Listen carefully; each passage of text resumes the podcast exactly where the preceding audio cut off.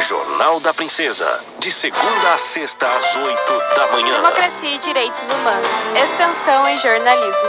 Da Universidade Estadual de Ponta Grossa. Na parceria da Rádio Comunitária Princesa. Olá, sou Tainá Landarim.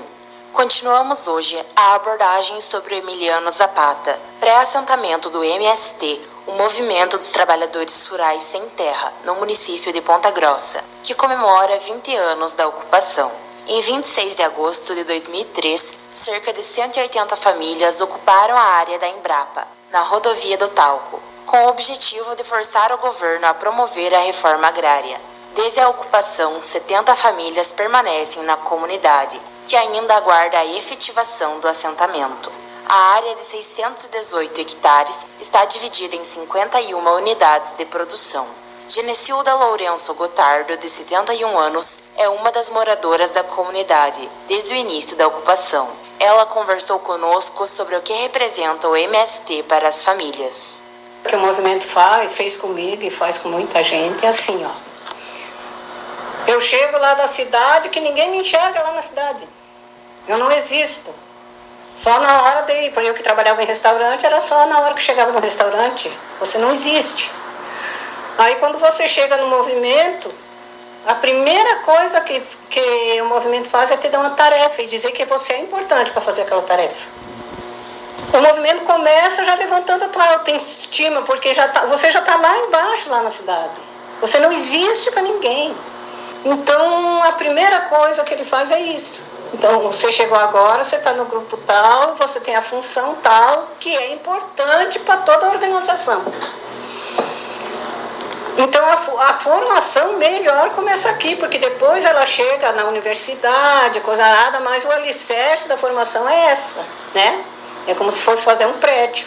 É como se eu fosse o prédio que, que eu vou ter que ter o alicerce para depois construir as paredes e chegar lá em cima, né? Então essa é a formação básica que o movimento faz com a pessoa que vem da cidade, que vem de qualquer outro lugar que esteja é, numa posição de, vamos dizer, de alienação, de, de sabe, de não de existência que nem existe mais para nada. Quando nós chegamos no Zapata, disse, uh, o movimento falou para nós, como seria o nome da comunidade? Tem sugestão. Emiliano Zapata, não sei o que era, mas é. Mas quem que era o Emiliano Zapata? Nós ficamos meses assistindo os, fi as, os filmes, a história do Emiliano Zapata, para depois nós decidir que era Emiliano Zapata o nome da comunidade.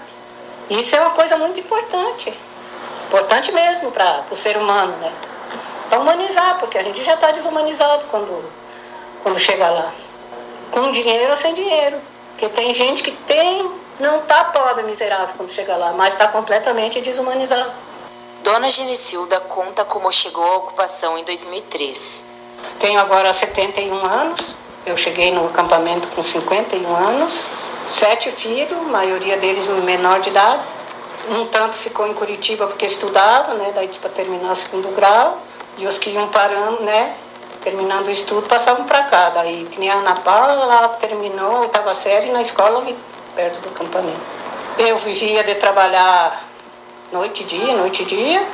Os filhos que chegavam num pontinho já iam achar um serviço também, né, para trabalhar. Mas bem certinho na época que nós vimos para cá, era uma crise horrorosa de serviço. O mais velho já fazia três meses que procurava serviço. Trabalhador que, nossa, não conseguia serviço Curitiba, em São José. Foi daí que apareceu o pessoal fazendo, né, da Frente de Massa, fazendo as reuniões para vir se acampar perto, lá no acampamento. Mas o Fernando se interessou, sabe, mais velho, ele disse, olha, eu já não tenho mais nem sapato para caminhar atrás de serviço. E daí o pessoal ali está dizendo que tem a oportunidade da gente ir para uma terra, então acho que eu vou lá ver, mãe. Você acha? Eu disse, não, pode. Agradecemos a participação de Genicilda Lourenço Gotardo, que conversou conosco ontem e hoje sobre os 20 anos do Emiliano Zapata, pré-assentamento do MST no município de Ponta Grossa. Democracia e Direitos Humanos é um projeto de extensão do curso de jornalismo da Universidade Estadual de Ponta Grossa, na parceria da Rádio Comunitária Princesa. Locução e edição Tainá Landarim. Professora responsável Hebe Gonçalves. Informações, curiosidades, entrevistas e debates. Jornal da Princesa. Jornal da Princesa, de segunda a sexta às oito da manhã.